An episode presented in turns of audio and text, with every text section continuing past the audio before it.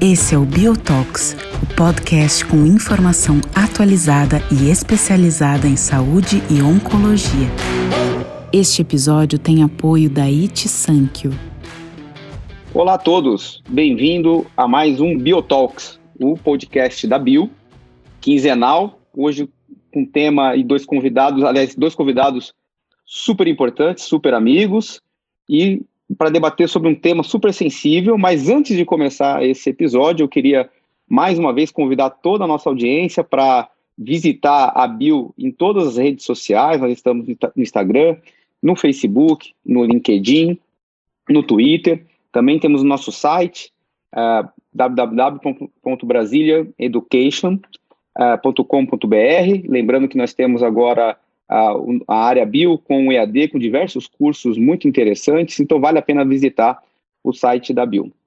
Bom, hoje, uh, no nosso desse episódio, desse Biotalks, a gente vai tocar num tema muito importante e sensível, que foi o anúncio no final de setembro, mais especificamente no dia 20 de setembro, feito pelo IPEM, que é o Instituto de Pesquisa em Energia Nuclear, uh, sobre a suspensão na produção de alguns radioisótopos e radiofármacos.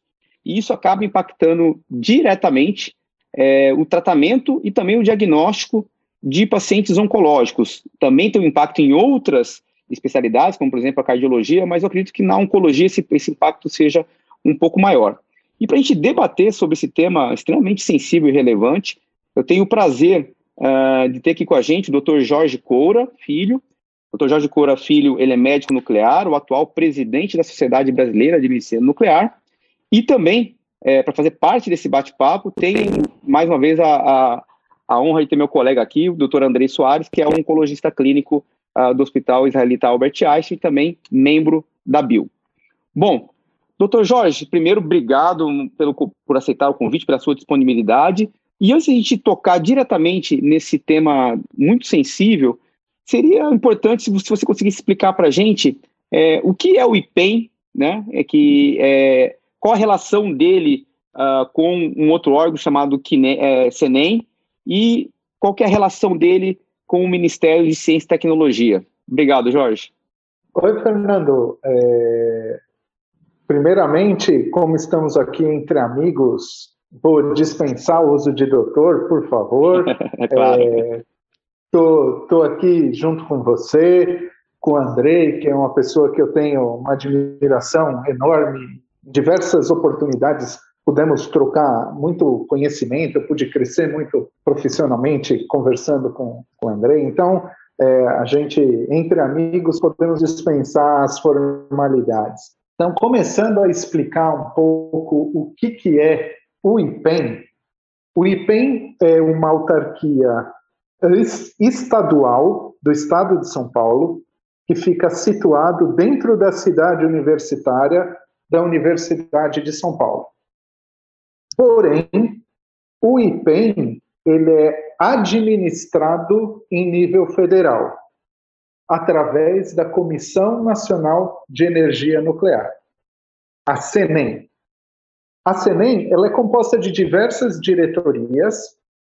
A gente tem uma diretoria, que é a DRS, que é a Diretoria de Radioproteção e Segurança, que é a diretoria responsável por normas e fiscalizações, autorizações, inclusive autorização de produção e importação, que nesse ano está sendo desligada da CNEM com a criação de uma nova autarquia federal, que é a Autoridade Nacional de Segurança Nuclear. Então, a parte fiscalizatória, que foi exercida pela CENEM até a criação dessa nova autoridade, vai ser separada. E a CENEM tem uma outra diretoria chamada DPD, que é a Diretoria de Pesquisa e Desenvolvimento. Essa diretoria é responsável por administrar todos os institutos da SENEM ou vinculados à SENEM, onde o IPEM é um deles. além de outros, como o IEM e o IRD no Rio de Janeiro, o CDTN em Belo Horizonte, o CRCN em Recife e por aí vai. E a CENEM, ela é uma autarquia vinculada ao Ministério de Ciência, Tecnologia e Inovação, que por sua vez é ligada ao governo federal. Inclusive, na sua gestão, é, os orçamentos funcionam da seguinte forma: o governo federal tem um orçamento que é repassado para o Ministério de Ciência, Tecnologia e Inovação. O MCTI, por sua vez, designa parte do seu orçamento para a Comissão Nacional de Energia Nuclear, que, por sua vez, proporcionalmente distribui entre os institutos uh, vinculados a eles. Esse é o, o organograma uh, da instituição IPEM, sob qual guarda-chuva ela está. E qual que é a importância do IPEM na produção de isótopos radioativos no Brasil? Então, é, dentro do, do campus do, do IPEM, é, lá eles têm dois ciclotrons para produção de alguns isótopos e havia um reator, há um reator uh, nuclear de baixa potência que no passado produzia algum material radioativo, mas justamente pelo por ser um, um instituto sexagenário, né, o IPEM tem aí uh, um pouco mais de 60 anos, e esse reator é um reator já com mais de, de 50 anos, é, tem uma baixa capacidade produtiva. Aí o IPEM, o que ele faz hoje, através do seu centro de radiofarmácia, é importar o material radioativo de diversos outros reatores nucleares é, espalhados pelo mundo. É, hoje a gente tem, por exemplo, uma produção muito é, vinda da Rússia, da África do Sul, da Holanda. Então, o IPEM recebe esse material radioativo na forma bruta e daí manufatura ele de forma a ser utilizável na medicina nuclear. Então, eles vão compor com molibdênios geradores de, de tecnésio, eles vão preparar o iodo radioativo para ser administrado para o paciente, por aí em diante. Então, é, hoje no Brasil, se a gente olhar, a gente separa os, os isótopos em dois tipos. Os de meia-vida inferior às horas, que são principalmente os emissores de pósitrons, que são os utilizados no PET-CT, e esses, hoje, pela Constituição Federal, podem ser produzidos por, uh, pela iniciativa privada, então, a gente tem uma rede de ciclotrons privados que fornece aí os insumos para as tomografias por emissão de pósitrons. E os isótopos de meia-vida superior a duas horas é monopólio da União.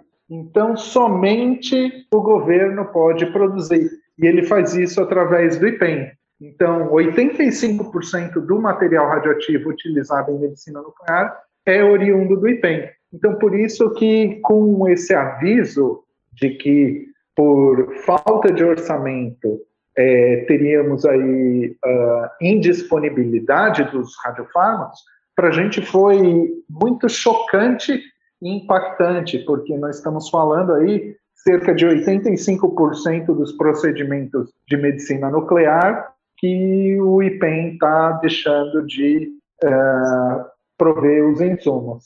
Jorge, bom, primeiro, oi para todo mundo aqui, estou chegando agora aqui, Sabino, Jorge, é um prazer estar contigo.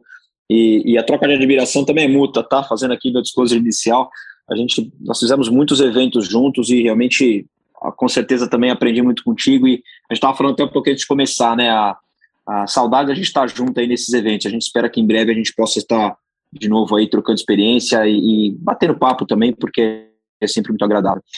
Aproveitando esse tema extremamente sensível, Jorge, minha pergunta fica assim: como é que foi feita essa comunicação desta suspensão de produção desses insumos à Sociedade Brasileira de Medicina Nuclear?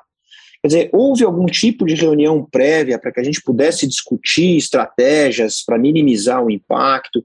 Como é que isso foi abordado diretamente para quem está ali com, né, praticamente cuidando da, da, parte do cuidado do paciente, né? As sociedades médicas, como é que foi esse, esse trâmite todo? Então, Andrei, é, por mais que a gente tenha sempre uma conversa bastante próxima e franca com o IPEM com a Comissão Nacional de, de Energia Nuclear, a gente já ter alguma sinalização é, de que o orçamento interior poderia ter impacto, sempre nos, nos foi colocado que eles estavam tomando as medidas necessárias para a complementação do orçamento. Então, quando chegou para a gente a notícia de que realmente é, faltaria o material, foi bastante em cima da hora e a gente não teve muito tempo para pensar em soluções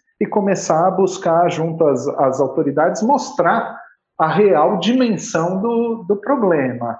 É, no meu entendimento, talvez o que tenha acontecido é que na decisão uh, burocrática do Ministério de Ciência, Tecnologia e Inovação, na forma de buscar esse recurso, que foi através de um projeto de lei uh, do Congresso Nacional, acabou sendo lento, porque nós, nós conhecemos bem que o legislativo trabalha em diversas frentes e acaba muitas vezes não conseguindo identificar quais assuntos são de mais é, de maior urgência quando se trata, por exemplo, de saúde no, Brasil. Então, o, o meu entendimento é que quando todo mundo percebeu que a tramitação ia ser lenta ao ponto de não haver tempo hábil para que uh, a suplementação orçamentária fosse alcançada, aí que foram emitidos os avisos. Mas aí, infelizmente, a gente não tinha como acelerar a burocracia brasileira de forma a impedir que a gente tivesse pelo menos algumas semanas de falta do material radioativo. Então, nós tivemos uma semana sem fornecimento do, do material ao início, uh, ao final setembro. Tivemos agora aí é, as primeiras semanas de outubro e a próxima, inclusive, com um fornecimento muito parcial, através de uma verba que o Ministério da Economia em caráter uh, urgencial com uma dotação orçamentária extraordinária e esse dinheiro sai mais rápido, mas infelizmente o, o Ministério da Economia só pôde disponibilizar 19 milhões, quando a necessidade uh, do IPEM chegava a algo próxima de uh, 80 a 90, entre 80 e 90 milhões, enquanto que se acelerou a tramitação do PLN 16 de 2021, que é justamente o, o que dota isso, que levou algumas semanas. E, inclusive, a gente vai ter mais algumas semanas de falta de material que foram sinalizadas é, agora, enquanto estamos aguardando a sanção presidencial do, do PLN, que foi votado é, no dia 8 do 10.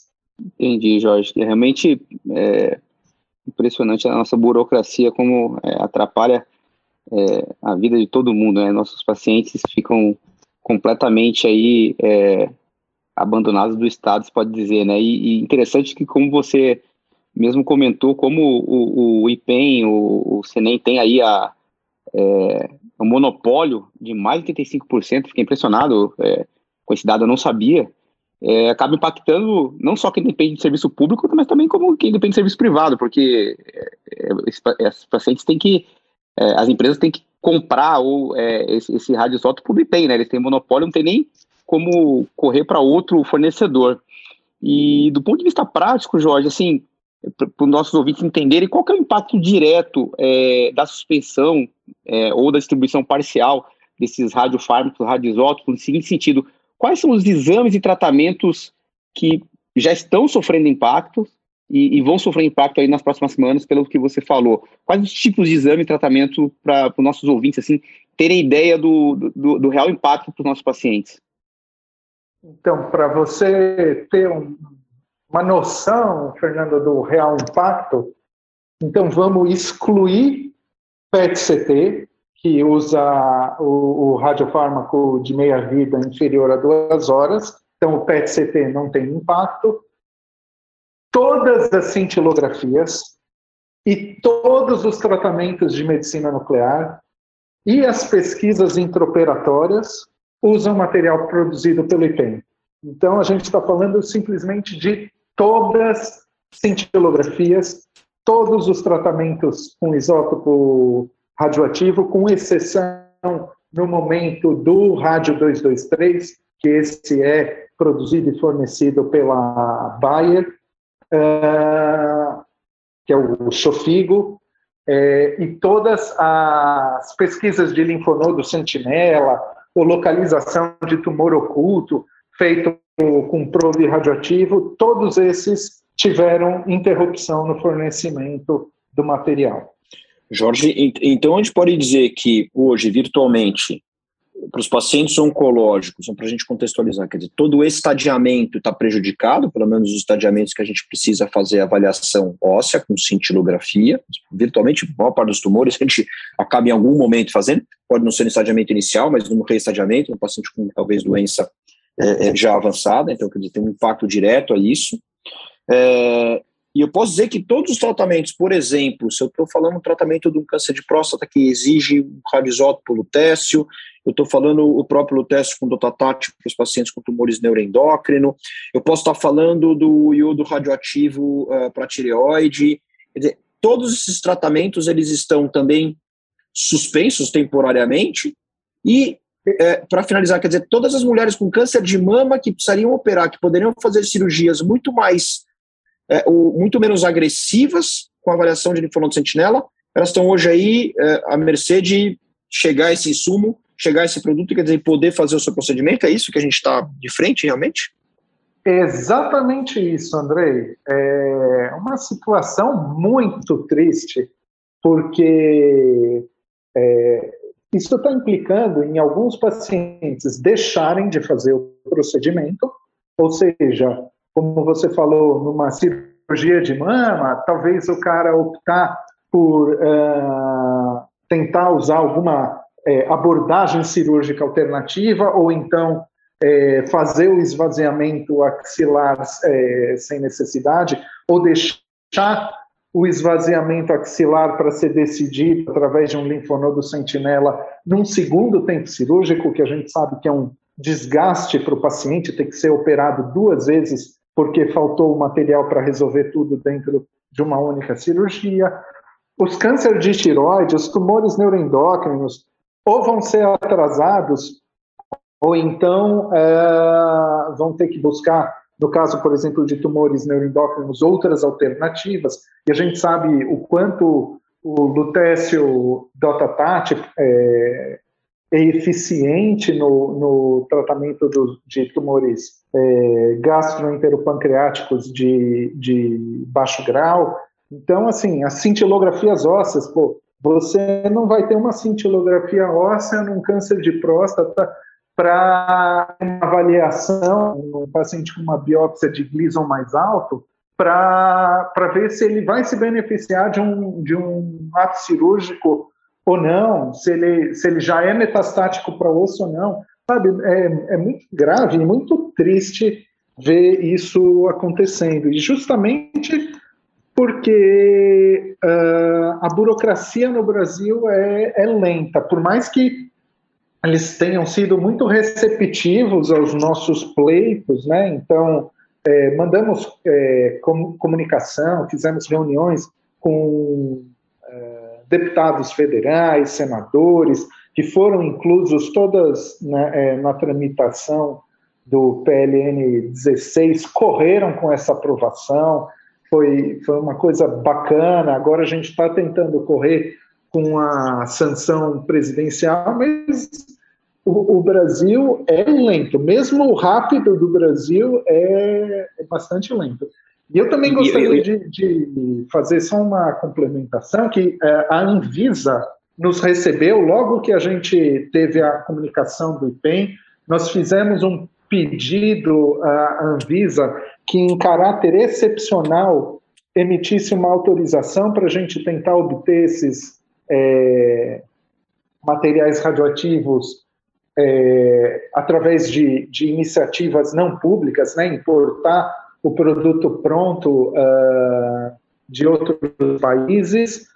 A Anvisa nos atendeu, então existem algumas empresas que estão tentando trazer gerador de tecnécio, iodo radioativo para o Brasil, mas, é, novamente, importar não é um processo simples, não é, é desgastante, então, diversas, uh, em diversos momentos o processo trava, tanto que é, a expectativa é que a gente não consiga, mesmo com essa excepcionalidade, abastecer durante essas, esses momentos de falta nem 10% do, do mercado, e é um preço muito maior do que o que é hoje aplicado pelo IPEM.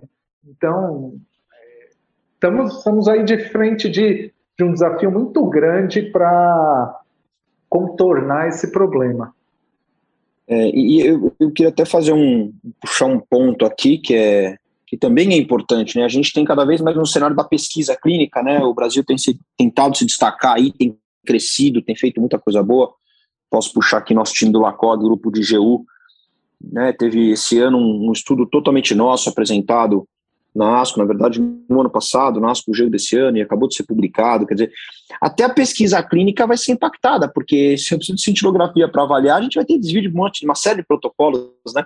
Então você vê que impacta de todos os pontos, acho que o, o, cuidado do paciente e a pesquisa clínica, né? Eu acho que se a gente não tivesse cintilografia, por exemplo, para fazer para esses pacientes, a gente vai estar tá tendo desvio em diversos dos nossos estudos, né? Então, isso é uma situação bastante triste. Não, o impacto é, é impressionante, né? Assim, é, é, um, é um impacto completo é, do, do, cuidado do paciente e, de novo, é, eu vejo que não tem uma distinção nesse caso entre serviço público e privado, né? É, todo mundo está sendo impactado de maneira negativa. Jorge, eu, eu, me surgiu uma, uma, um questionamento aqui quando você me falou que é, 85% do, dos radioisótopos, radiofármacos, é, são monopólio da União. E, obviamente, a autorização do IPEM. Aí eu pergunto, é, eu, eu, imagino que esse material ele é produzido, enriquecido, né? E, e ele não é distribuído para as clínicas, ele é vendido, né? Eu imagino. É cobrado um valor por isso. E o IPEM ele não tem, Isso. vou dizer assim, uma, uma margem de lucro para não depender de um orçamento, ou seja, fazer, é, já que ele tem um monopólio, né, fazer comércio mesmo, e com esse lucro, digamos assim, ele conseguir continuar produzindo ou ele faz meio no zero a zero? Então, no modelo uh, de gestão e produção público, infelizmente, todo o dinheiro que a gente paga por esse material radioativo, é, que, como você bem colocou, ele não é doado pelo IPEM, ele é vendido pelo IPEM, uh, é pago através de guias de recolhimento da União. Então, esse dinheiro que a gente paga por esse material radioativo, ele não volta para o IPEM, ele vai direto para o cofre da União. E por isso que acaba sendo muito complexa essa distribuição orçamentária. Mas o IPEM trabalha com, com valores próximos uh, do, do necessário para a produção. Então, ele não, não opera com uma margem de lucro. Então, Entendi. o que a gente estima é que, assim, é, uh, o, o IPEM tem um orçamento de 90 milhões, ou, ou um pouco mais do que isso, é, uma parte disso é para pagar funcionários, uma parte é para pesquisa dentro do IPEM, e ele retorna algo em torno de 70 milhões para a União, que é das vendas dos produtos produzidos pelo IPEM, onde o, o grande carro-chefe são os produtos de, de medicina nuclear. Mas daí esse dinheiro vai para a União e a União no ano seguinte vai decidir o quanto vai destinar de verba para o IPEM. E a gente pode ver que nos, nos últimos anos o orçamento do IPEM foi caindo aí de uh, ah, 150 para 120, depois para 90 milhões, até que esse ano foi aí algo é, próximo de 70 milhões. Entendi, entendi. Jorge, me dando uma pergunta, Jorge, eu, eu, eu, só comentar aqui, André, Sabino, ah, fala. Não, era, para pegar um pouquinho dessa parte do, dos, dos valores aqui, e, e, ele tinha comentado você também sobre a possibilidade, né, de alternativas, vamos dizer, a gente não depender. E o, o, Jorge comentou um pouquinho sobre a Anvisa ter uma permissão de importação, vamos chamar assim, desses produtos. Mas aí eu faço uma pergunta, nesse, nessa regulação toda que a gente tem, né, nessa regulamentação, como é que seria? A Anvisa poderia permitir importação de um radioisótopo sem ter a permissão, por exemplo, da CENEM ou de alguma dessas, dessas entidades relacionadas a, a, ao insumo nuclear? Poderia, teria algum conflito? Como é que funcionaria nesse sentido aí? Então, é muito, muito bem colocado, André. Então, a Anvisa fez uma autorização da importação desses materiais sem, o, sem que eles tivessem o registro formal, desde que fossem por produtores uh, que já tenham certificado de boas práticas de fabricação é, avaliados pela Anvisa, né? Então, veja, não é, não é que ele liberou para qualquer um trazer material radioativo. Daí, então, isso criou a possibilidade da gente tentar trazer, uh, por exemplo, um gerador de tecnécio da Argentina. É, mas, mesmo com a Anvisa autorizando nesse caráter excepcional, e veja que essa autorização da Anvisa ela é, é válida até o final do ano, até dezembro, porque o intuito é justamente é, tentar mitigar aí, o problema de desabastecimento. Na hora que eu vou fazer a importação desse material, eu preciso de uma autorização emitida pela DRS da CENEM. Então, é, mesmo que a, a, autorização da Anvisa, eu tenho que, para cada gerador que eu for importar, pedir autorização da CENEM, daí a CENEM autoriza, e daí a, a, o equivalente da CENEM na Argentina autoriza também, e daí eu posso fazer trazer esse gerador para o Brasil. Então, veja que, que é um processo aí complicado, né? Para a gente, o ideal vai ser uh, que outras empresas consigam uh, o registro de, de, geradores de tecnécio. A gente sabe que teve uma distribuidora que conseguiu um registro de um gerador recente, justamente em paralelo com, com essa falta do, do IPEM, mas, de novo, por questões logísticas, é, questões de, de preço, né? A, o fornecimento que eles conseguem fazer é menor do que a demanda do, do Brasil. Porque eles trazem da Argentina e, justamente, com a pandemia, que a gente tem uma redução do número de voos disponíveis da Argentina para o Brasil, uma coisa que limita é um, um índice de transporte de material radioativo.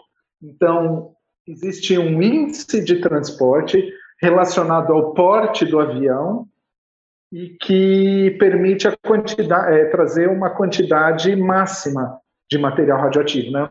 Não posso encher um avião de, de material radioativo e, trazer, né? principalmente quando a gente fala de voo comercial, né? não voo de carga.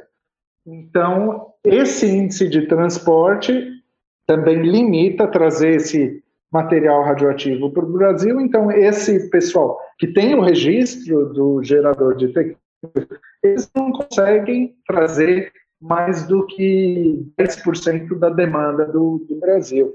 Então, tá, tá bem complicado.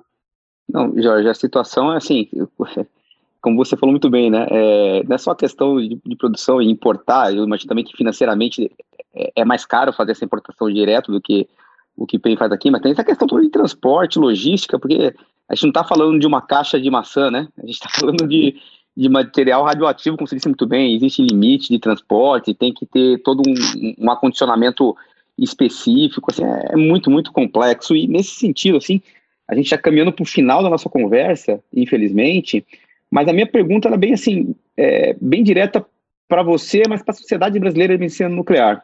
É, qual que é hoje assim o posicionamento ou estratégia da sociedade brasileira de medicina nuclear no sentido assim, existe algum trabalho para tentar é, retirar esse monopólio da União da produção desses, dessa imensa maioria dos radiofármacos e permitir que isso seja feito pela iniciativa privada do Brasil?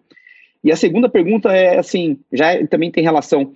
Você disse no começo lá da, da nossa conversa que o reator de PEN é um reator já antigo, com uma capacidade de produção baixa. Existe alguma, algum trabalho da sociedade brasileira de medicina nuclear no sentido de modernização do pátio do IPEM? É, como que está é, é, esse plano da sociedade? Perfeito, Fernando. É, então vamos, vamos separar aí é, dois blocos e vamos com, começar abordando a questão do monopólio de produção desses radiofármacos com meia-vida superior a duas horas. A Sociedade Brasileira de, de Medicina Nuclear apoia a quebra do, do monopólio e, inclusive, existe uma, uma PEC, né, uma proposta de emenda constitucional de autoria do senador Álvaro Dias, que data de 2010. Ela está tramitando no Congresso desde 2010, que justamente quebra esse monopólio para os radiofármacos utilizados em pesquisa e uh, procedimentos médicos. Agora, com o problema do IPEM, essa PEC voltou a tramitar ela não tinha tramitação desde 2013, ela estava mais, mais ou menos parada, e agora ela foi designada por uma comissão uh, que está presidida pelo deputado general é, Peternelli, e a gente acredita que isso volte a, a, a ser cogitado e temos a esperança de que se solidarizem e quebrem esse monopólio de produção, né?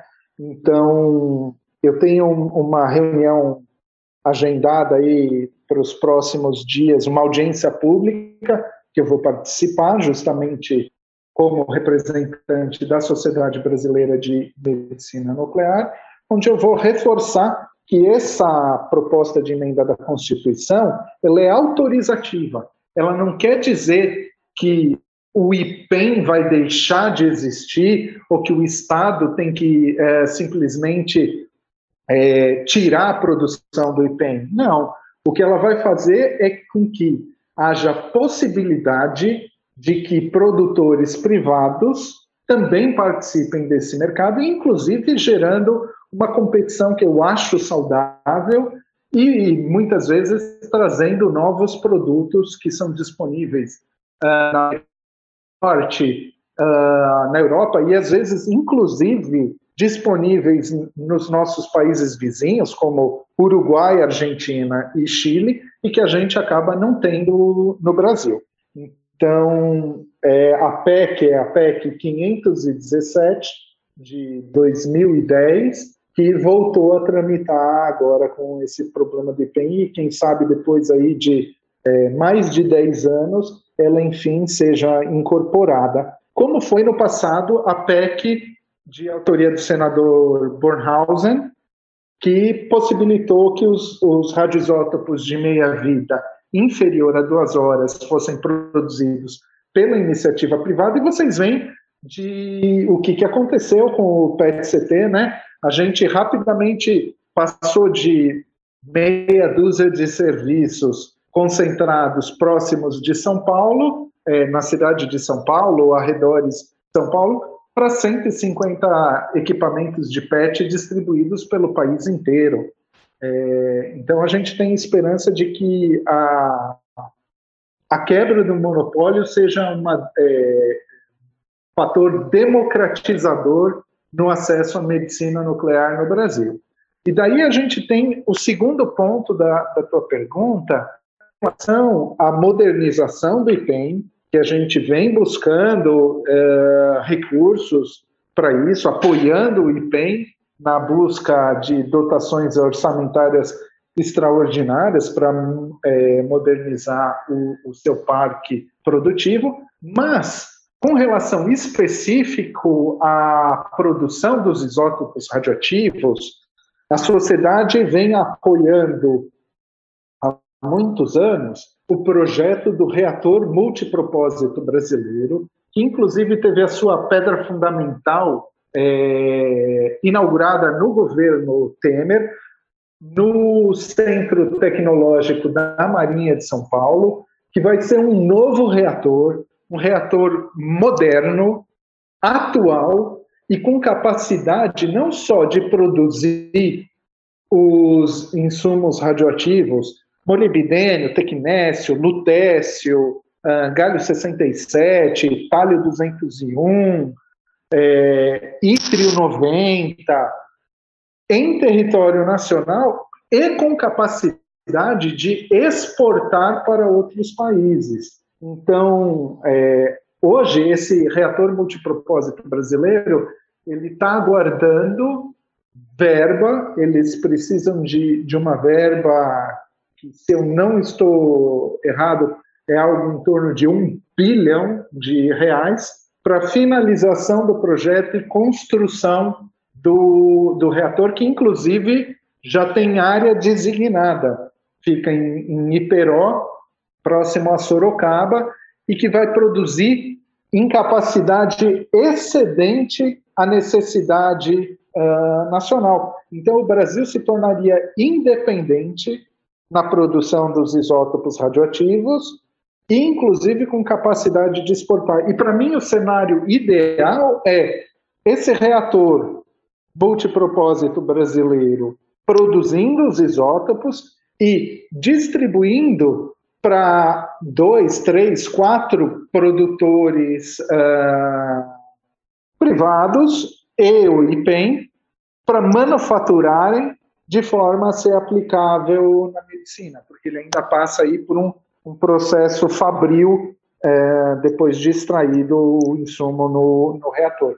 E daí, inclusive, a gente tem opções de fornecedores que, que geram, eu acredito, um ambiente competitivo na, na, no fornecimento, na cadeia de fornecimento de insumos radioativos no Brasil e que seja capacitado a desenvolver esse mercado que é muito subdesenvolvido no Brasil. Se a gente, eu não vou nem comparar o uso de medicina nuclear e PET-CT uh, ah, no Brasil com Alemanha, Itália, Canadá, Estados Unidos. Não, eu vou comparar com uh, Uruguai, Argentina e Chile, e a gente faz cerca de até três a quatro vezes menos procedimentos por uh, cada 100 mil habitantes do que os nossos vizinhos.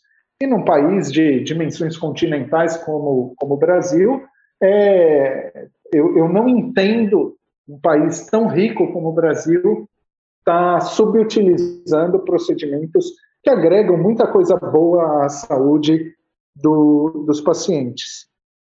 Jorge, é perfeita essa colocação. É, eu acho que, é, obviamente, que esse é um tema muito sensível diante da suspeição, como você mesmo colocou muito bem, apesar das conversas prévias, pegou todo mundo de surpresa mas pelo menos esse assunto está levantando aí uh, essa possibilidade, como você colocou muito bem, dessa PEC que estava engavetada voltar a tramitar.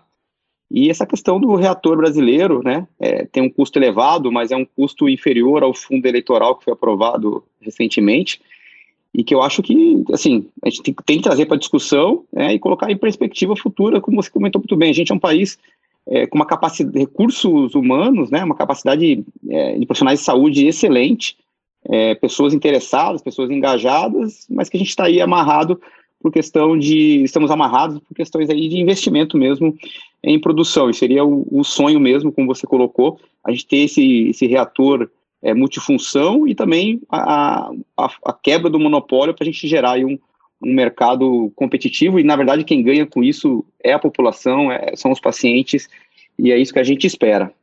Bom, a gente chegou ao fim da conversa, conversa extremamente interessante. É, no meu caso aqui, posso falar, é, esclareceu muitas coisas que eu não sabia em relacionado à produção de radiofármaco, acho que para o André é a mesma coisa.